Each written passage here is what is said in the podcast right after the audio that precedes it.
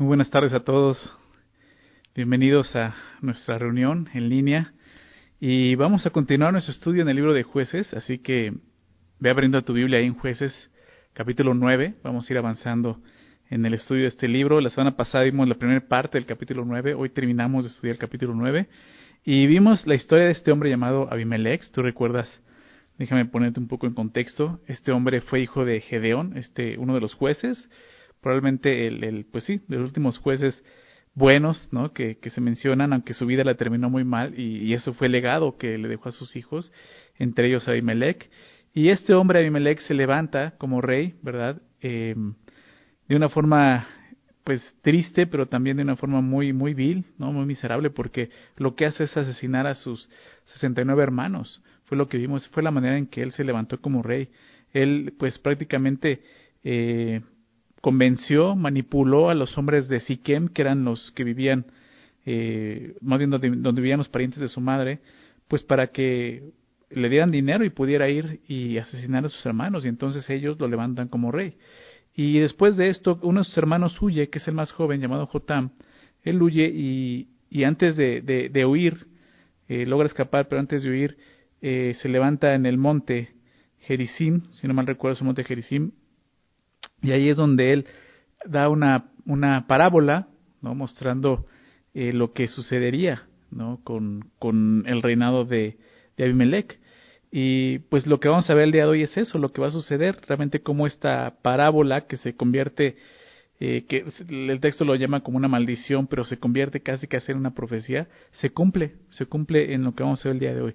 Entonces la semana pasada vimos hasta ahí, ¿no? Cómo él se levanta como rey de una forma muy egoísta, muy vil, muy tirana, ¿no? Hace esto y vamos a ver qué sucede en esa segunda parte.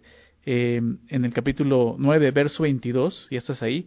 Voy a leerlo, voy a leer la primera parte que, que este, comenzamos a, a estudiar hoy y después de eso hacemos una oración para continuar. Dice el verso 22, Después que Abimelech hubo dominado sobre Israel tres años, envió Dios un mal espíritu entre Abimelech y los hombres de Siquem, y los de Siquem se levantaron contra Abimelech, para que la violencia hecha a los setenta hijos de Jerobaal y la sangre de ellos recayera sobre Abimelech su hermano, que los mató, y sobre los hombres de Siquem, que fortalecieron las manos de él para matar a sus hermanos. Y los de Siquem pusieron en las cumbres de los montes acechadores, que rodaban robaban perdón a todos los que pasaban junto a ellos por el camino, de lo cual fue dado aviso a Abimelech. Vamos a hacer una oración. Señor, te damos gracias por permitirnos nuevamente estar juntos en el estudio de tu palabra. Señor, gracias por dejarnos tu palabra escrita, Señor, eh, por permitirnos este día juntos ahí en casa, Señor, reunirnos para escudriñarla, para estudiarla, Señor, para poder conocerte y sobre todo, Señor, para que tú transformes nuestras vidas. A eso venimos, Señor. Te pedimos que tú nos hables, que tú nos dirijas, que tú nos muestres, Señor, qué es lo que hay en nuestros corazones, qué es lo que tú quieres cambiar y transformar en nuestras vidas, Señor. De qué manera nosotros el día de hoy podemos darte gloria, Señor. Y aún, Señor, pues una adoración más genuina, Señor. Por favor, Padre, dirígenos en este tiempo. Te pedimos que sea tu Espíritu Santo, Señor, guiándonos en tu verdad. En el nombre de Jesús. Amén. Bien, entonces como vimos, después de proclamarse rey este hombre asesinando a sus hermanos, excepto a, a Jotam, que es el que huye para entonces dar esta maldición, eh, pues hoy veremos el cumplimiento ¿no? de lo que te decía. Y lo que vemos aquí en estos primeros versículos que, leíamos ahorita al inicio, pues vemos que pasaron tres años. Después que Abimelech hubo dominado sobre Israel tres años, ¿verdad? El texto original deja claro que estos tres años habían sido de opresión para Israel. Ahora, cuando se refiere a Israel, no es que él gobernó en todo Israel. Él gobernó solo en una, en una parte de Israel. En un inicio les comentaba que algunos eh, jueces fueron contemporáneos porque estuvieron en diferentes partes de Israel. ¿no? Este hombre formó, este, reinó solamente sobre una parte de Israel. Siquem y algunos pueblos que estaban ahí, entre ellos menciona Milo, no, no se ubica bien ese lugar, pero eran los pueblos que estaban cercanos, son los que, en los pueblos en los que él reinaba, pero no quiere decir que en todo Israel. Sin embargo, dice que reinó, sí, durante tres años. Y eh, te decía que era que había sido, habían sido de opresión. El texto en, en el idioma original en hebreo lo deja muy claro. ¿Por qué? Porque la palabra que se traduce por dominado, cuando dice en el verso 22, después que Abimelech hubo dominado sobre Israel, esa palabra dominar eh, no se utiliza eh, sobre el gobierno de los otros jueces, sí que gobernaron, obviamente guiados por Dios. Al contrario, esa palabra dominar se traduce y, tiene el significado de señorear, enseñorearse más que otra cosa, refiriéndose a un dominio pero tirano. Eso fue lo que hizo Abimelech durante estos tres años. Abimelech no fue como los demás jueces, más que, más que un rey, él fue un tirano prácticamente. Y ahorita lo vamos a ver cómo, cómo termina la historia. Pero Abimelech no fue como los demás jueces entonces. Si su gobierno inició, o sea, me preguntaba esto, ¿no? Me, me cuestionaba si su gobierno inició como inició, o sea, asesinando a sus hermanos, ¿verdad? Aún recibiendo dinero de un templo pagano para asesinar a sus hermanos, pues era obvio que continuara de esa manera, ¿verdad? Sin embargo, creo que, que Dios le está dando la oportunidad a Abimelech de arrepentirse, de considerar su caminar, lo que había hecho. Sí, pero no lo hace. Y pasaron tres años. Habían pasado tres años desde que Abimelech había asesinado a sus hermanos y se había proclamado rey. Quizá él mismo pensaría, pues bueno, eh, no sucede nada. Él no pudo pensar que esa maldición que promulgó su hermano menor Jotam, pues no se iba a cumplir. ¿no? Ya pasaron tres años y no ha pasado nada. Pero llegó el momento de cumplirse. Es lo que dice el verso 22 envió Dios un mal espíritu entre Abimelech y los hombres de Siquem, y los de Siquem se levantaron contra Abimelech. Es lo que vemos aquí. Eh, lo que Abimelech y los de Siquem habían hecho, eh, asesinar a los hermanos de Abimelech, eh, no quedará sin castigo definitivamente. Y Dios va a traer juicio, va a traer castigo por lo que sucedió, y lo hace, dice el texto, que a través de un mal espíritu que los pone en contra entre ellos. ¿sí? Algunos comentan de este mal espíritu, que si era Satanás obrando, que si realmente no era tanto un espíritu, sino lo que hay en sus corazones. Eh, yo lo, yo lo, lo, que veo, y lo vamos a ver más adelante, es que es probable que este mal espíritu sea un hombre que se va a mencionar más adelante, llamado Gal, que ahorita lo vamos a ver, y ahorita lo voy a comentar ahí. Pero es lo que hace Dios, o sea, Dios no se va a quedar con los brazos cruzados, ¿sí? Ante la maldad del hombre. Y lo vemos aquí, ¿no? Ejerciendo un juicio. Dice el verso 24, para que la violencia hecha, y aquí lo vemos, ¿para qué? O sea, ¿por qué Dios iba a traer esto? ¿Por qué los iba a poner en contra? Para que la violencia hecha a los setenta hijos de Jerobaal y la sangre de ellos recayera sobre Abimelech, su hermano que los mató, y sobre los hombres de Siquem que fortalecieron las manos de él para matar a sus hermanos. O sea, está hablando de eso. Dios no iba a olvidar lo que hicieron. ¿Sí? Entonces, Dios hace que ellos ya estén en desacuerdo. Y los de Siquem, verso 25, pusieron en las cumbres de los montes acechadores que robaban a todos los que pasaban junto a ellos por el camino, de lo cual fue dado aviso a Abimelech. Entonces el texto nos deja claro algo, ellos empezaron a hacer algo en contra de Abimelech. Los de Siquem ya no estaban de acuerdo con este, este gobierno de Abimelech, que como vimos era algo ya tirano, entonces lo que hacen es colocar una emboscada en el monte para robar a todos los que pasaran por el camino hacia Siquem posiblemente por las rutas comerciales, es lo que seguramente estaban haciendo. ¿Por qué? Porque creo que su fin sería ahuyentar a aquellos que, que viajaran hacia, hacia Siquem, incluyendo los comerciantes, afectando obviamente a Abimelech, quien seguramente cobraba impuestos y cuotas de los que transitaban por ahí y aún de los que hacían comercio en Siquem. Entonces esto iba a crear una pérdida para Abimelech. Por eso es que le fue dado aviso de esto a Abimelech. Esta era una, muestra de rebelión de parte de los de Siquem, ya que al no estar de acuerdo con el gobierno de Abimelech, pues lo que buscan es afectarlo, ¿no? Empezar a, mostrar eso, no, no estamos de acuerdo, no nos gusta lo que estás haciendo. Pero esto no termina aquí. Siguió creciendo la rivalidad entre Abimelech y los de Siquem, como lo vamos a ver por medio de este hombre llamado Gal. Fíjate lo que dice el verso 26. Y Gal, hijo de Ebed, vino con sus hermanos, y se pasaron a Siquem y los de Siquem pusieron en él su confianza. Y saliendo al campo, vendimiaron sus viñedos, y pisaron la, uva e hicieron fiesta. Y entrando en el templo de sus dioses, comieron y bebieron, y maldijeron a Abimelech. Y Gal, hijo de Ebed, dijo, ¿Quién es Abimelech? ¿Y qué es Siquem para que nosotros le sirvamos? ¿No es hijo de Jerobaal? ¿Y no es Zebul ayudante suyo? Servid a los varones de Amor, padre de Siquem, pero, ¿por qué le hemos de servir a él? Ojalá estuviera este pueblo bajo mi mano, pues yo arrojaría luego a Abimelech y diría a, Abimelech, aumenta tus ejércitos y sal. ¿Qué está pasando? Vemos a este hombre, para este hombre llamado Gal, hijo de Ebed, es lo único que se conoce. No, en la Biblia no, habla nunca de Ebed, no sabe quién es Ebed, pero era conocido. Y dice que llegó este hombre, Gal, hijo de Ebed, que vino con sus hermanos y se pasaron a Siquem. Esos, hombres llegan allá a, Siquem. Em, no sabemos mucho acerca de este hombre, de, de, Gal, como te decía, pero lo que sí sabemos es el significado de su nombre. El nombre de Gal significa abominación. Imagínate, ¿no? Ponerle a tu hijo Gal, ¿no? Abominación, así, así se llamaba este hombre. Y creo que Gal es el, como te decía, el mal espíritu que Dios usa para poner en contra de los de Siquem a Abimelech. ¿no? Y, creo que es eso, es una abominación. Una persona que busca esto, poner en discordia a otras personas, pues delante de Dios es una abominación. Entonces, vemos, eh, es, triste ver esta historia al final, porque vemos pecado y pecado y llega más otro hombre con más pecado y, se llena de pecado esto, ¿no? Pero vemos como al final Dios es quien reina y es el que va a, traer justicia. Pero Dios va a usar, me encantó ver esto, ¿no? Como Dios, eh, en medio de toda esa injusticia y maldad y pecado, Dios puede obrar su justicia. Y Dios va, a obrar su justicia. Y sí, Dios va a usar aún a este hombre llamado Gal y su maldad con tal de hacer justicia eh, ahí eh, con, este el pueblo este Siquem y Abimelech. Entonces, eh, es este hombre, yo creo que el que del que habla, porque es el que crea la discordia entre ellos. Y ahorita lo vamos a ver.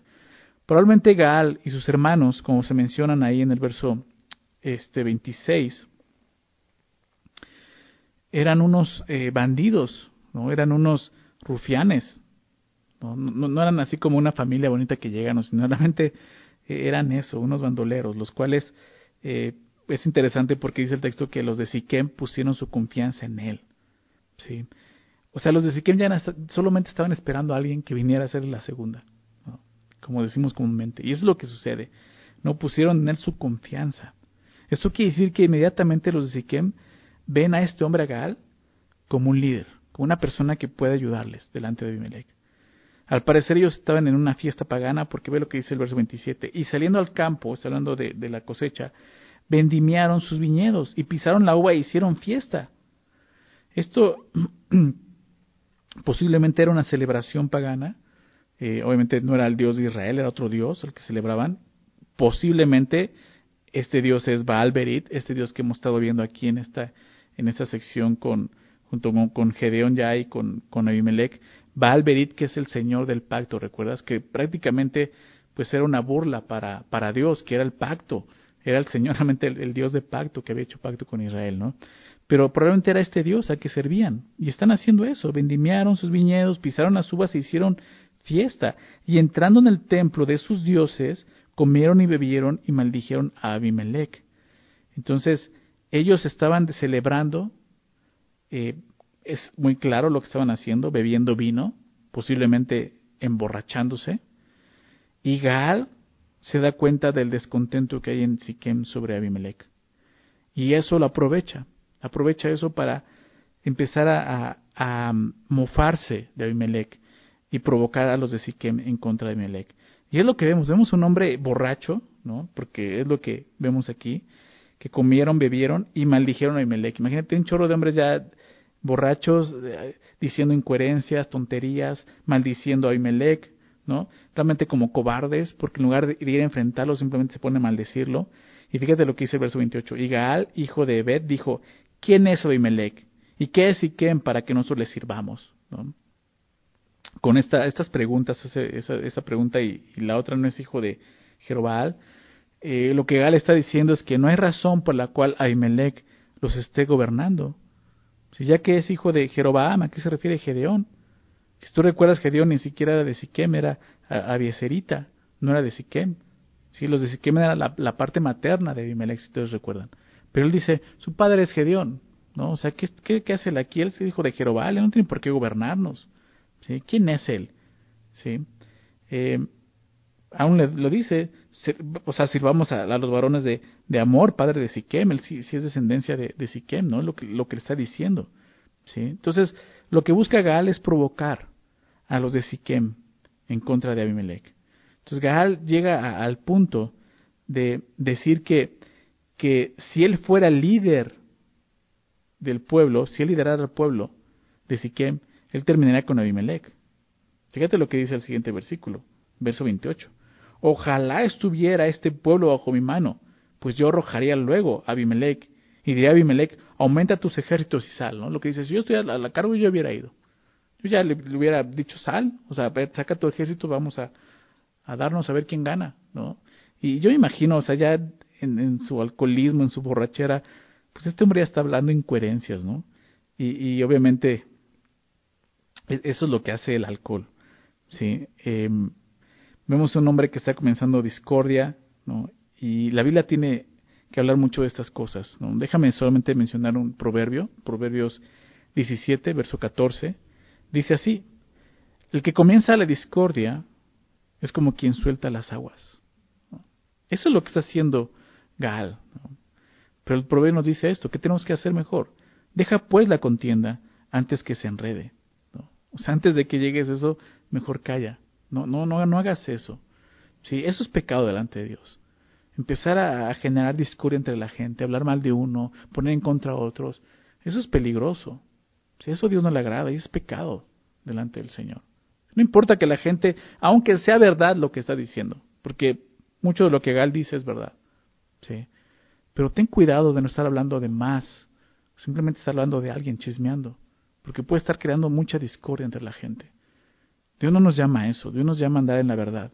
Y si hay algo que tengas que decir de alguien, ve y díselo, dice la palabra, ¿verdad? Ve y díselo. No andes hablando a espaldas de los demás. Eso es lo que está haciendo aquí. Así que ahora, acerca de lo que está sucediendo, pues él está alcoholizado, ellos están totalmente emborrachados aquí. ¿Sí? Es, es, es, pues sí, es lógico, los de Siquem estaban cansados del maltrato de Abimelech, pero en lugar de buscar al Señor, ¿no? Como Israel hizo en otros momentos cuando fueron oprimidos, ¿recuerdas? Buscaban al Señor, clamar a Dios. Ellos siguen adorando al Dios cananeo Balberit, sirviéndole como vemos aquí. ¿Y sirviendo de qué manera? En borracheras. Nada bueno saldría de eso. ¿sí? Ahora, no podemos servir a Dios de esa manera. No podemos servir a Dios de esta manera. Sí, o sea, es, ilógico. Quizás a un Dios pagano como este, pues sí, o sea, la gente el día de hoy hace eso. El día de hoy, o sea, están adorando a un ídolo la, la gente y es triste porque ves, ves a la gente llevando su santo, ¿no? Y, lo puedes ver en, en, las noticias, ¿no? En la Ciudad de México es increíble ver tanta idolatría de esta, llevando su santo, pero con su mona en la mano, ¿no? O sea, drogándose la gente en la calle, pero con su santo. O sea, ¿qué clase de adoración es esa? Tú no puedes adorar a Dios de esa manera. Sí. O sea, así, o sea, de, con narcóticos, o sea, que estés totalmente fuera de tus cabales. No, no puedes adorar a Dios de esa manera. Sí. Dios, eh, eh, a través de, del apóstol Pablo, trajo una fuerte reprensión a la iglesia, la iglesia de los Corintios, si recuerdas. ¿Por qué? Porque ellos estaban adorando a Dios aún emborrachándose. Él les dice en 1 Corintios 11, que cuando están hablando de la cena del Señor, dice, en esto no puedo alabarles. Porque lo que están haciendo al reunirse no es celebrar la cena del Señor. Porque uno de ustedes se emborracha ahí mismo. No solo eso, a ser otras cosas, pero estaban emborrachando. Dice, eso no es celebrar la cena del Señor. Aún dice, lo que están haciendo es digno de juicio. ¿Sí? Por eso muchos duermen. Están enfermos y duermen. Porque no consideran a quién están honrando, a quién están sirviendo, a quién están adorando. No pueden servir, servir a Dios de esa manera. Fíjate lo que dice Efesios 5. Acompáñenme, por favor, ahí en su Biblia. Efesios, Efesios capítulo 5. Nos habla acerca de esto. Y debemos de aprender. Fíjate lo que dice el verso 15. Creo que como creyentes, tú puedes decir, pero pastor, o sea, la Biblia no, no, no, no condena al que tomemos un poco de, de alcohol. ¿Sí? No, no condena. O sea, puedes tomar una cerveza en la comida, puedes tomar una copita como, como un aperitivo, pero ten cuidado que eso no te lleve a más. Si eso ya te domina, ten cuidado. Si eso ya te lleva a emborracharte, porque eso es lo que sí condena la Biblia, el emborracharte, el embriagarte. Fíjate lo que dice aquí en Efesios, capítulo 5, verso 15, y creo que es importante verlo desde ahí. Dice, mirad pues, la palabra mirad habla de estar atentos, de poner atención, fíjense, mirad pues con diligencia, ¿sí? diligentemente, estar prontos, atentos, diligentemente, como andéis, cómo andas, cómo estás caminando. No como necios, sino como sabios. O sea, fíjate, porque probablemente puedes estar el día de hoy viviendo como una persona necia en lugar de una persona sabia. Fíjate cómo vives. No como necio, sino como sabio. Aprovechando bien el tiempo, porque los días son malos. Y Dios nos incita a eso. Los días son malos. Y ver la historia de Abimelech, lo que estamos viendo en, Jueces 9, o sea, podemos ver eso y dices, esto, esto es lo que vivimos todos los días aquí en México. Son las noticias. Un gobierno tirano, un gobierno malo, ¿no? Hay mucha corrupción, hay asesinatos, gente que por poder mata, ¿no? Entonces los días son malos. La nos dice, o sea, aprovechen bien el tiempo porque los días son malos. El tiempo que Dios nos da aquí si tenemos que aprovecharlo, precisamente porque los días son malos. Por tanto, no sean insensatos. No seamos insensatos. Consideremos los tiempos, consideremos lo que está pasando a nuestro alrededor. No sean insensatos, sino, dice la palabra, entendidos de cuál sea la voluntad del Señor. ¿Cuál es la voluntad de Dios para mí? Sí, puedo tomarme a lo mejor una copita, pero eso, eso es ser sabio, eso me va a ayudar el día de hoy. ¿Cuál es la voluntad de Dios para mí? Fíjate lo que dice a continuación, verso 18. No os embriaguéis con vino, en lo cual hay disolución. Es lo que dice la Biblia, no te embriagues con vino. Porque en eso vas a encontrar disolución. Eso es lo que está pasando en, en Jueces 9. Están borrachos, están ahí. Este hombre Gaal incitando a los demás, ya bien borrachos, creando discordia. Eso va a traer el juicio, va a traer la muerte de ellos, prácticamente en lo cual hay disolución. Entonces, ¿qué tengo que hacer? Antes de ser llenos del Espíritu Santo. Me encanta porque, porque explica, ¿no? Tú dirías, ah, entonces no tomo. No, busca mejor ser lleno del Espíritu. En lugar de estar echando una copita, ¿por qué no abres tu Biblia? ¿Por qué no meditas? ¿Por qué no oras? Es lo que está diciendo, mejor ser lleno del Espíritu. No dejes que el alcohol te domine y te controle. Es lo que está pasando aquí. Deja que Dios te guíe. ¿Sí? Es lo que dice ser llenos del Espíritu, hablando entre ustedes con salmos, con himnos y cánticos espirituales. ¿Qué diferencia hubiera sido, no? Esos hombres están, están maldiciendo lo que vemos. Dice el texto, maldijeron a Abimelech, hablaron mal de él a sus espaldas. Pero aquí dice, hablando entre ustedes con salmos, con himnos y cánticos espirituales, cantando y alabando al Señor en vuestros corazones, dando siempre gracias por todo al Dios y Padre, en el nombre de nuestro Señor Jesucristo. ¿Se dan cuenta la diferencia? Estos hombres están adorando otro Dios, un Dios pagano. ¿Sí? Y los vemos así embriagándose. Esto es lo que produce el alcohol. Siempre que veas, y lo vas a ver, o sea, pon atención cuando leas tu Biblia, cuando se menciona que alguien toma, y sale el alcohol y alguien lo consume, casi siempre llega este punto, eh, a este punto embriagarse y pecado. Realmente como, como dice Efesios, ¿sí? disolución. Y eso es lo que estamos viendo aquí. Están bien borrachos, diciendo incoherencias, ¿no? provocándose. Y vamos a ver qué pasa. Vamos a continuar leyendo en el verso 30. Jueces 9:30.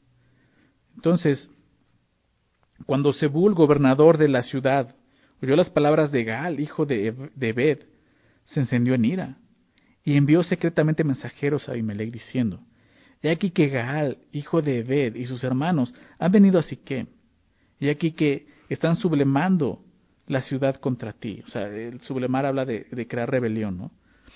Levántate pues, ahora de noche, tú y el pueblo que está contigo, y pon emboscadas en el campo, y por la mañana al salir el sol, madruga y cae sobre la ciudad.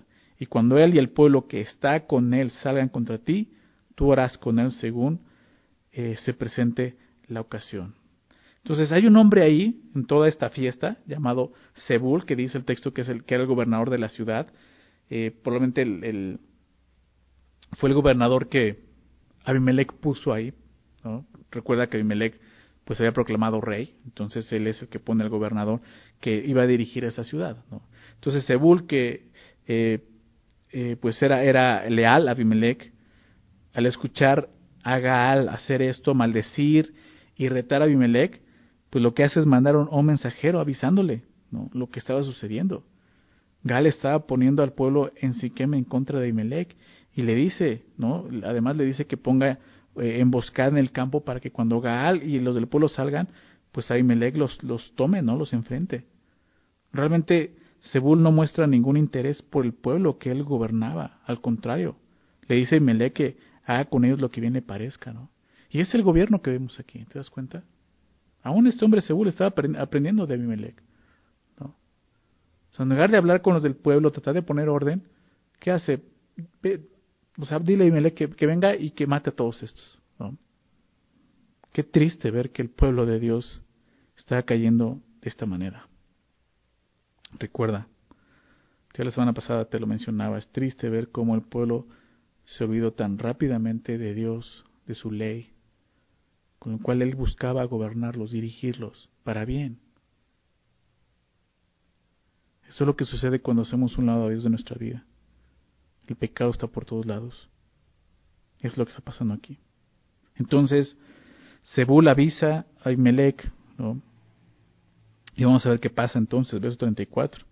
Levantándose pues de noche, Abimelech y todo el pueblo que con él estaba, pusieron emboscada contra Siquem con cuatro compañías. Y Gaal, hijo de Ebed, salió y se puso a la entrada de la puerta de la ciudad. Y Abimelech y todo el pueblo que con él estaba se levantaron de la emboscada. Y viendo Gaal al pueblo, dijo a Zebul, He allí gente que desciende de las cumbres de los, de los montes. Y Zebul le respondió, Tú ves la sombra de los montes como si fueran hombres. Y volvió a Gaal a hablar y dijo, Y allí gente que desciende en medio de la tierra, y una tropa viene por el camino de la encina de los adivinos. Y Seúl le respondió, ¿Dónde está ahora tu boca, con que decías, ¿quién es Abimelech para que lo sirvamos? ¿No es este el pueblo que tenías en poco? Sal pues ahora y pelea con él. Y Gaal salió de delante de los de Siquem y peleó contra Abimelech. Mas los persiguió Abimelech y Gaal huyó delante de él y cayeron heridos muchos hasta la entrada de la puerta. Y Abimelech se quedó en, en Aruma y Zebul echó fuera a Gaal y a sus hermanos para que no morasen en Siquem. Y aquí vemos qué es lo que sucede. Abimelech no se quedaría con los brazos cruzados, ¿verdad? Inmediatamente hace caso a lo que Zebú le pide. Levantándose pues de noche Abimelech y todo el pueblo que con él estaba pusieron emboscada contra Siquem con cuatro compañías. Entonces Abimelech arma un ejército de cuatro compañías que se esconden durante la noche para atacar a Siquem a la salida del sol. A fin de cuentas, Gaal fue quien provocó que Abimelech se levantara a atacar a Siquem, es lo que vemos.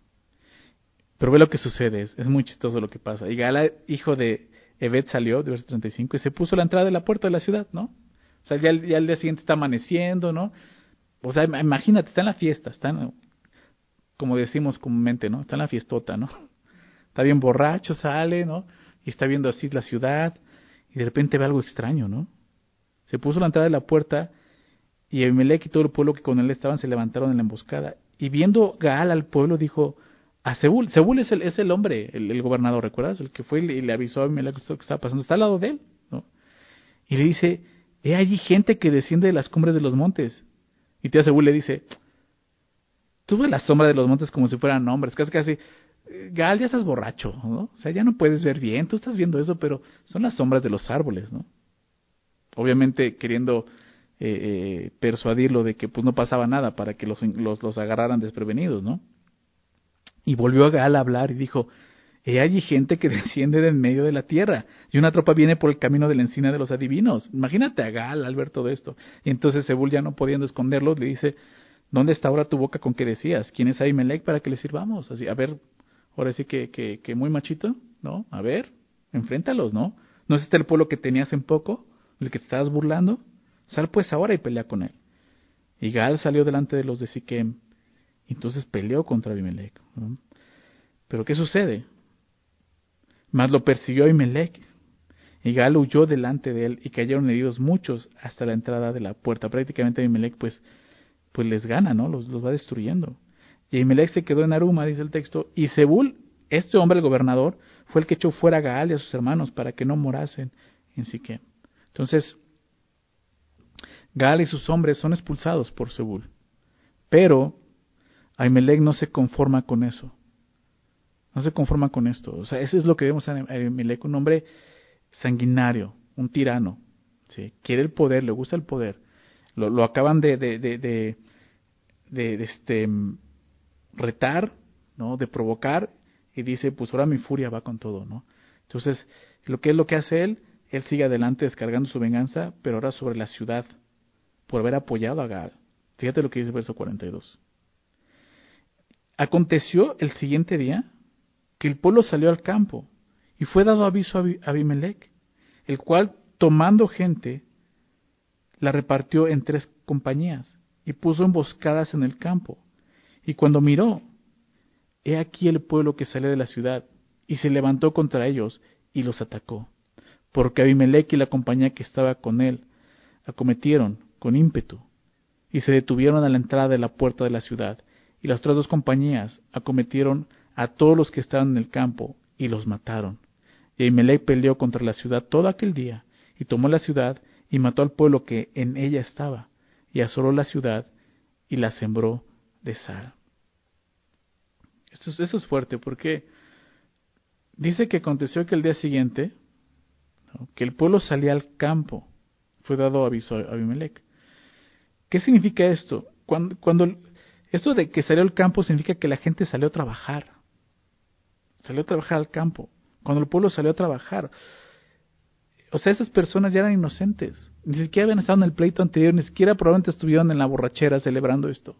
Gente que salió a trabajar simplemente, pero eran de Siquem. ¿Qué hace Abimelech? Los ataca y los mata.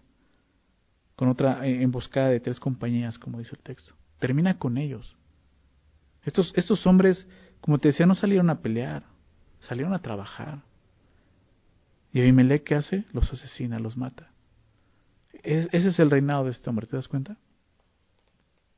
Después de, de hacer esto, entra, sea, no se queda conforme con eso, entra a la ciudad y mata a todo el pueblo, es lo que vemos. Termina con todo el pueblo. ¿Sí? Dice el verso 45.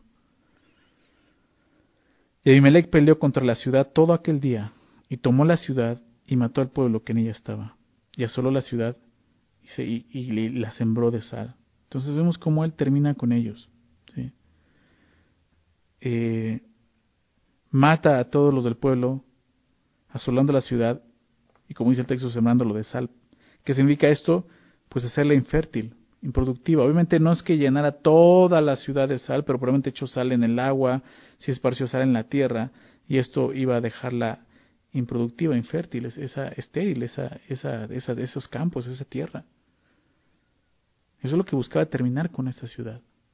¿Se dan cuenta de eso? Con todo esto, Abimelech buscaba destruir completamente la ciudad de Siquem y lo logró, la destruyó. Aunque tiempos después la ciudad fue reedificada, ya en el tiempo de los reyes por Jeroboam. Esto está, lo vamos a ver en Primero de Reyes, capítulo 12. Es cuando él vuelve, vuelve a edificar Siquem, pero Siquem aquí queda destruida. ¿Se dan cuenta de eso? Así fue como Abimelech destruyó la ciudad que le había hecho rey. Ellos fueron los que lo levantaron como rey. Déjame recordar esto en el verso 6 capítulo 9, verso 6.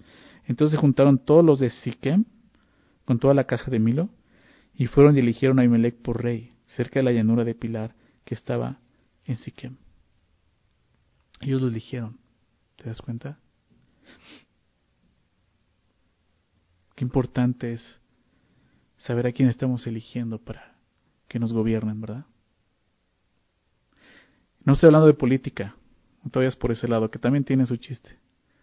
Estoy hablando el día de hoy quién te está guiando. ¿Es Dios? ¿Es el Señor? ¿O eres tú? ¿O alguien más que tú escogiste? Un pecado en particular que te está dominando y controlando. Si no es Dios, todo lo demás, como vemos aquí, no viene de Dios. Va a ser algo pecaminoso, va a ser algo injusto, va a ser algo malo. Te va a someter, te va a destruir. Pero si Dios te está guiando y te está gobernando, va a ser diferente. Recuerdo este pasaje en Juan 10, verso 10. Déjame citarlo, Juan 10, 10. Jesús dijo, el ladrón viene a hurtar, matar y destruir. Pero yo he venido para dar vida y vida en abundancia. Esa es la diferencia. Jesús quiere darnos vida en abundancia. El pecado quiere destruirte, quiere destruirnos, quiere acabar con nosotros.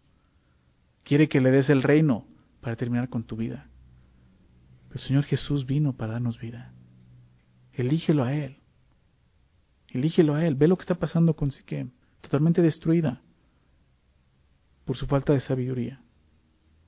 Pero la historia no termina ahí. Vamos a ver qué sucede. Verso 46. Cuando oyeron esto, todos los que estaban en la torre de Siquem se metieron en la fortaleza del templo del dios Berit. Y fue dado aviso a Abimelech de que estaban reunidos todos los hombres de la torre de Siquem. Entonces subió Abimelech al monte de Salmón. Él y toda la gente con él estaba. Y tuvo, tomó Abimelech una hacha en su mano y cortó una rama de los árboles y levantándola se la puso sobre sus hombros diciendo al pueblo que estaba con él, lo que me habéis visto hacer, apresuraos a hacerlo como yo. Y todo el pueblo cortó también cada uno su rama y siguieron a Abimelech y la pusieron junto a la fortaleza y prendieron fuego con ellas a la fortaleza, de modo que todos los de la torre de Siquén murieron, como unos mil hombres y mujeres. Abimelech no se iba a quedar eh, conforme con esto. Y algunos mencionan que esto que menciona aquí no, no, no, es aparte, no sería parte de, de, del, de, cómo terminó con los del pueblo, sino es una parte de, que, está dentro, o sea, que, que eso sucedió también cuando estaba matando a los del pueblo. Sucedió que algunos, ¿no? que menciona ahí que eran los de la torre, probablemente vivían ahí o cerca de ahí, trataron de esconderse. ¿sí? Probablemente la torre estaba separada de la ciudad y era la fortaleza del templo de Siquem. Entonces, ellos buscan el, poder eh, esconderse. ¿no? Dice, cuando escucharon esto, se metieron en la, fortaleza del templo del dios Berit y vemos lo mismo. O sea, van a buscar a su dios para que los proteja. Obviamente no hay protección en eso. Pero le fue dado aviso a Abimelech, le avisaron a Abimelech lo que estaba sucediendo. Entonces, ¿qué hace? Va al monte, corta con su hacha, corta una rama y a los demás les dicen, hagan lo que yo digo. Lo mismo que yo hago, háganlo ustedes. ¿no? Digo, eso, eso suena bien de un líder, ¿verdad? Pero no de ese tipo de líder, ¿verdad? Creo que en principio el liderazgo es eso, ¿no? Dar un ejemplo. Pero qué mal ejemplo está haciendo aquí. Porque lo que quiere es asesinar a gente inocente. Les pide que corten cada uno ramas, que las lleven, ¿por qué? Porque con ellas va a prender la torre. Y es lo que hace. Incendia esa torre y mueren en esa torre mil personas entre mujeres y hombres. Abimelech estaba decidido a terminar con todo el pueblo, ¿se dan cuenta? Aún aquellos que buscaron esconderse en el templo fueron quemados por él. Como lo dijo Jotam en su profecía maldición, en su parábola. Saldrá fuego de la zarza y los consumirá, y eso sucedió con Siquem. Déjame recordarte esto en el verso 20 de este capítulo. Y si no, dice, o sea, si bien les parece que hizo correcto Abimelech, les está, les está diciendo, o sea, ese es el reino que quieren, eso es lo que están pidiendo como rey. Así comenzó ese reino. Dice, y si no, fuego salga de Abimelech que consuma a los de Siquem y a la casa de Milo, y fuego salga de los de Siquem y de la casa de Milo que consuma a Abimelech. Y literalmente eso es lo que está pasando. Abimelech está incendiando la torre y quemando a esta gente dentro de la torre. Un hombre con ambición y con sed de poder, ¿se dan cuenta? No le importa asesinar y pasar por encima de la gente. Ten cuidado con eso. Quizás tú, digas, bueno, yo no asesino a nadie, pero ¿cuánta gente has destruido? ¿Cuántas familias por tener poder? Y como te, la semana pasada te lo decía, a lo mejor tú, tú no, no llegas a asesinar a alguien, pero muchas veces es solamente por cobardía, porque no te atreves a hacerlo, porque si pudieras hacerlo sin reprensión lo harías. ¿Por qué? Porque si le haces daño, si lo lastimas, si no te importa. Es un corazón duro delante de Dios. Ten cuidado con eso. Abimelech es ese hombre. No le, importa otra cosa más que el poder. Su nombre. Entonces sucede y está cumpliendo lo que su hermano menor había dicho. Pero tampoco se queda ahí. Fíjate lo que pasa en el verso 50. Después Ahimelech se fue a Tebes y puso sitio a Tebes y la tomó En medio de aquella ciudad había una torre fortificada, a la cual se retiraron todos los hombres y las mujeres y todos los señores de la ciudad. Y cerrando tras sí las puertas, se subieron al techo de la torre. Y vino Abimelech a la torre, y combatiéndola, llegó hasta la puerta de la torre para prenderle fuego. Mas una mujer dejó caer un pedazo de una rueda de molino sobre la cabeza de Abimelech y le rompió el cráneo.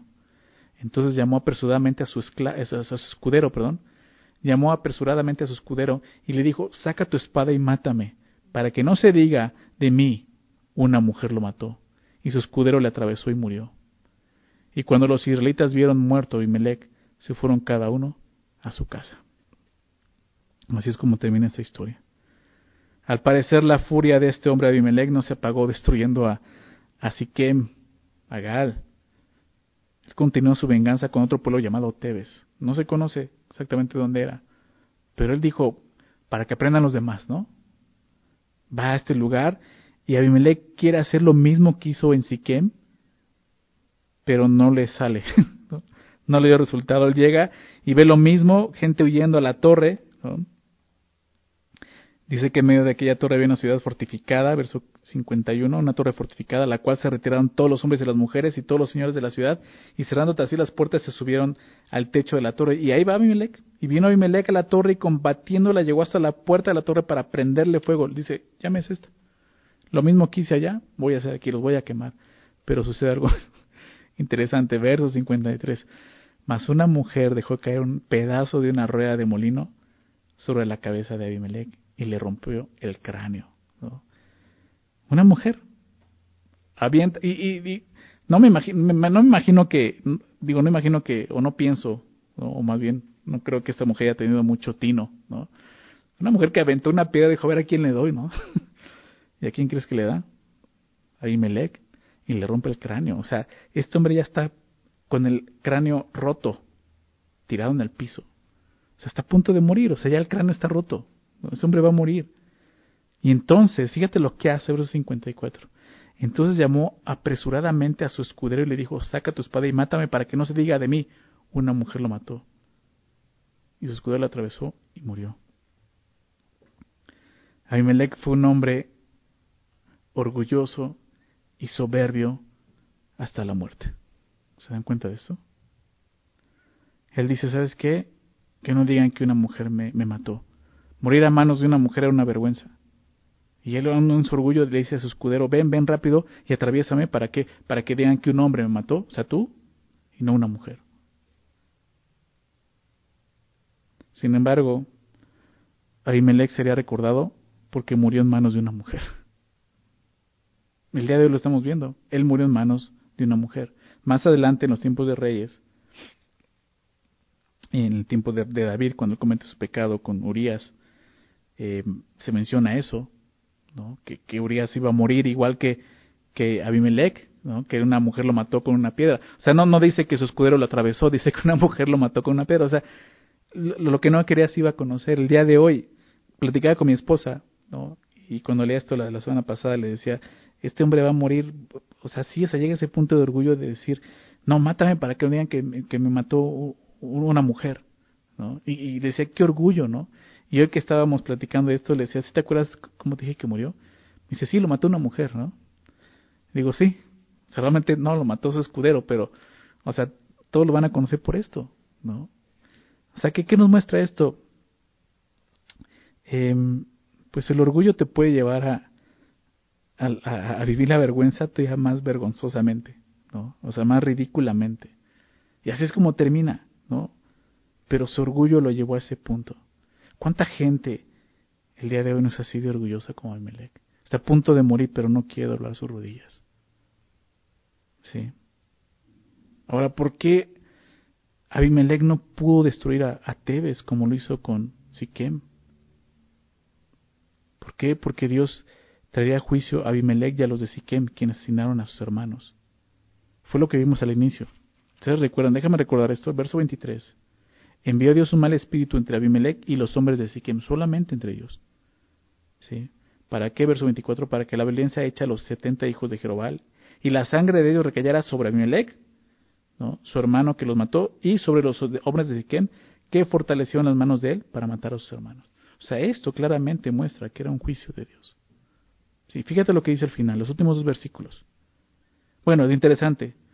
Cuando los israelitas, verso 55, cuando los israelitas vieron muerto a Abimelech, se fueron cada uno a su casa. Ahí terminó la historia de Abimelech. Nadie más, o sea, no hubo un legado de Abimelech, nadie más lo honró, se murió. Una mujer lo mató. Sí. Ahora verso 56. Así pagó Dios, ¿te das cuenta? Ahí lo vemos. Así pagó Dios a Abimelech el mal que hizo contra su padre, matando a sus setenta hermanos.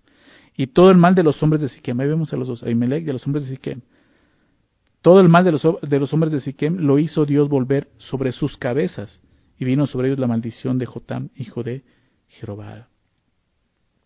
Dios no se quedaría cruzado de manos ante lo sucedido con los hijos de Gedeón. Tanto Abimelech y los de Siquem eran culpables de una matanza, y Dios tarde o temprano traería juicio sobre ellos. Y eso es lo que estaba pasando aquí. Esta es la historia de este hombre. ¿sí? ¿Qué aprendemos de todo esto? Dos cosas importantes. Número uno, quiero leer esto en, en el libro de Gálatas, en el Nuevo Testamento. Gálatas capítulo 6. Fíjate lo que dice ahí, Gálatas 6. Versículo 7. Dice así, no os engañéis, Dios no puede ser burlado. ¿Se dan cuenta de esto? Abimelech vivía engañado, pensando que podía burlarse hasta de Dios. Dice, no te engañes, Dios no puede ser burlado. Pues todo lo que el hombre sembrare, eso también segará. Eso es una ley, ¿se dan cuenta? Es una ley que vemos aún en lo físico, ¿no? O sea, si tú siembras eh, semillas de jitomate, ¿qué crees que van a salir? Jitomates, ¿verdad? Lo que el hombre sembrar, eso segará. O sea, no puedes engañar a Dios. Y sabes qué, no te engañes pensando que vas a burlarte de Dios. ¿Por qué? Ahora vamos en el, en el campo espiritual. Porque el que siembra para su carne, de la carne segará corrupción. ¿Se dan cuenta? Mas el que siembra para el espíritu, del espíritu segará vida Esta historia nos lleva a examinarnos qué estamos sembrando el día de hoy. ¿Qué es lo que estamos sembrando realmente? Estamos viendo en la carne, ¿qué crees que vas a, que, vas a cegar? Corrupción. Eso es lo que cegó Abimelech durante todo ese tiempo. Comenzó así y terminó así. Y al final fue el juicio que Dios trajo a su vida. No puedes burlarte de Dios. Mas el que siembra para el Espíritu, del Espíritu segará vida eterna. Vida eterna, recuerda esto.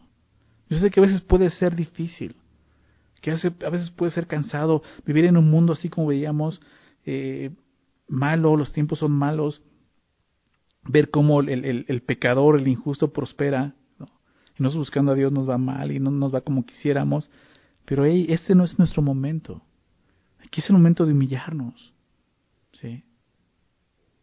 Es el momento de, de, ser más como Jesús, de entender su camino, de esperar en Él, de confiar en Él. Por eso Pablo continúa diciendo aquí en Galatas, no nos cansemos pues de hacer bien, no te canses. Aunque, aunque, aunque veas que los malos prosperan, no te canses tú de hacer el bien. ¿Por qué? Porque a su tiempo cegaremos si no desmayamos. No te canses, no desmayes. ¿Sí?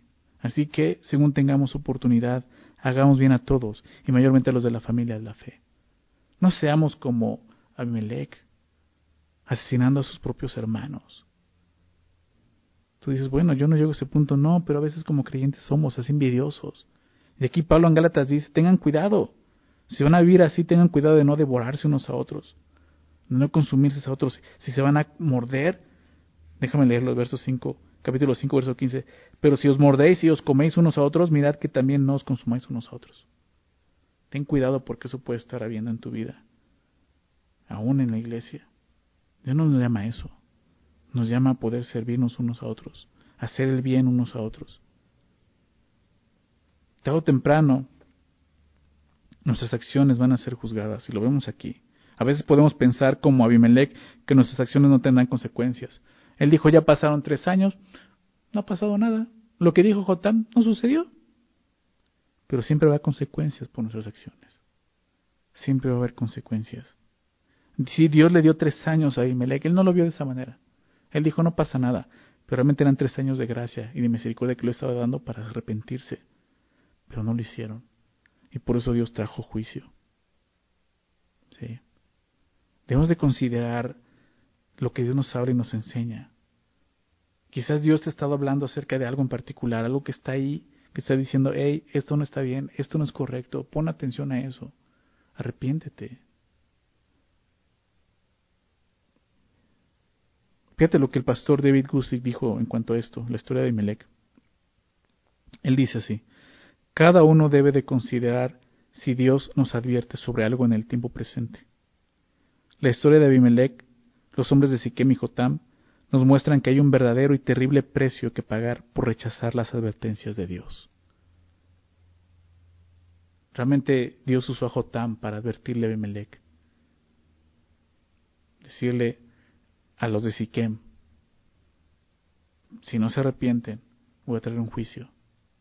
Y lo hizo el Señor, lo hizo. Al final Dios juzgará la maldad del hombre, y lo sabemos. Dios va a juzgar la maldad del hombre. ¿Y sabes por qué sabemos esto? Porque ya lo hizo en la cruz. Jesús llevó el pecado de todos nosotros, murió por nuestros pecados. ¿Se dan cuenta de eso? Y si tú no te arrepientes, si tú no te arrepientes, tú vas a pagar por eso. Aunque Jesús haya cargado el pecado, al final estás rechazando a Cristo y ese va a ser tu castigo. Dios no puede ser burlado. Realmente vimos estos hombres de las ciudades corriendo hacia la torre para tratar de protegerse, pero unos corrían a la torre del mismo Dios pagano, que no podía hacer nada por ellos. Pero tú y yo tenemos una, una torre fuerte, recuerdes de la palabra, que es Dios, el Señor Jesús, y tenemos que ir a Él. Ve a Él, Él es la torre fuerte. En Él hay salvación, porque Él murió por nuestros pecados, solo necesitas reconocerlo y arrepentirte. Dios quiere bendecirnos. Pero es necesario que nosotros reconozcamos su obra, que primeramente nos arrepintamos, que nos humillemos. La semana pasada, voy a terminar con este versículo, Mateo 23. La semana pasada mencioné este versículo y tiene que ver con, la, con, todo el capítulo, lo que, vimos la semana pasada, y esta es la segunda parte de lo que vimos el día de hoy. Déjame recordarte esto en Mateo 23, versículo 11 y 12. Dice así, Jesús, es Jesús hablando y, y dice esto, el que es mayor de vosotros, sea vuestro siervo. Ahimelech quería ser el mayor, pero no entendió el camino correcto. Él quiso ser mayor para que le sirvieran, para servirse de la gente. Pero Jesús nos enseñó lo contrario. Y lo hizo con su propia vida, nos mostró. Dice Marcos 10:45, el Hijo del Hombre, hablando de Jesús, no vino para ser servido, sino para servir y dar su vida en rescate por muchos. Y es lo que Jesús les enseñó a sus discípulos aquí, el que, el que sea el mayor de ustedes sea vuestro siervo. ¿Por qué? Verso 12, porque el que se enaltece será humillado y el que se humilla será enaltecido. ¿Se dan cuenta? Es una regla. El que se enaltece ser humillado y el que se humilla será enaltecido. La historia de Abimelech es la primera parte, el que se enaltece será humillado. Y aquí lo vemos. Él se enalteció. Él se proclamó rey. ¿Verdad? ¿Qué hizo Dios? Lo humilla. Al final tuvo que pagar. Fue humillado. ¿Sí? Aunque él no quería morir así, aún en su muerte fue humillado. humilla, el, Señor usa a una mujer para humillarlo. ¿Se dan cuenta? Es el camino de Imelec. El camino de Jesús es otro. Es este rey. El que se humilla será enaltecido. Eso fue lo que Jesús hizo. Filipenses 2 habla de eso. De su humillación y su exaltación. Es el camino correcto. Es el camino que, que Dios nos invita. El día de hoy tú puedes escoger quién va a ser tu rey. Abimelech, tu carne o Jesús. ¿Qué camino vas a seguir? ¿El, enaltecerte? ¿Vas a terminar humillado? ¿O vas a hacer esto, humillarte el día de hoy, dejar que Dios, en su tiempo, te exalte? Me llega el momento en que todos los que hemos creído en Él, seremos exaltados en su gloria. Será ese momento, pero el día de hoy tenemos que ser como Jesús. Ese es el verdadero reinado, el que prospera, el correcto, el que hace lo justo, el que es de bendición. Elige el día de hoy. No puedes eh, burlarte de Dios, no lo puedes engañar, como te decía hace un rato. Lo que siembras es lo que vas a cosechar. Si sigues sembrando en la carne, vas a cosechar corrupción. Si siembras en el Espíritu, vas a cosechar vida, vida eterna, el camino de salvación. Eso es lo que nos deja la historia de Melech. Vamos a orar, vamos a hacer una oración. Eterno Dios, te damos gracias por tu palabra. Gracias, Señor, por dejar estas historias escritas donde podemos vernos reflejados, Señor. Podemos ver nuestro pecado, nuestra maldad, Señor. Pero ahí mismo podemos ver tu misericordia y tu gracia, Señor. Y te damos gracias por eso, Señor. Gracias por permitirnos ver la historia de Abimelech, Señor, y ver cómo fue muy claro, Señor, cómo él buscó ese camino de exaltación y terminó humillado, Señor.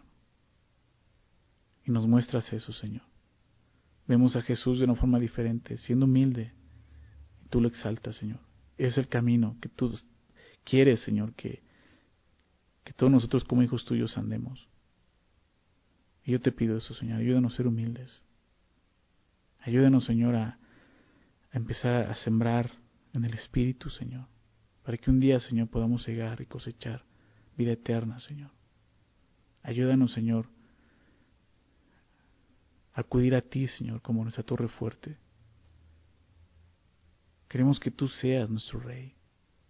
Reina tú sobre nosotros, Señor. Perdónanos si tantas veces nos hemos buscado ser los reyes de nuestras vidas, Señor. Nos hemos proclamado reyes como Abimelech. Y esto es lo que sigue, Señor. Si no nos humillamos delante de ti, si no reconocemos que tú eres el único rey de reyes, Señor, acabaremos como Él. Y no queremos terminar así, Señor. Orgullosos, soberbios, con tanta vergüenza, Señor. Sin ningún legado. Al contrario, Señor, que se mencione nuestro nombre con, con cierta vergüenza, Señor. No queremos eso, Señor.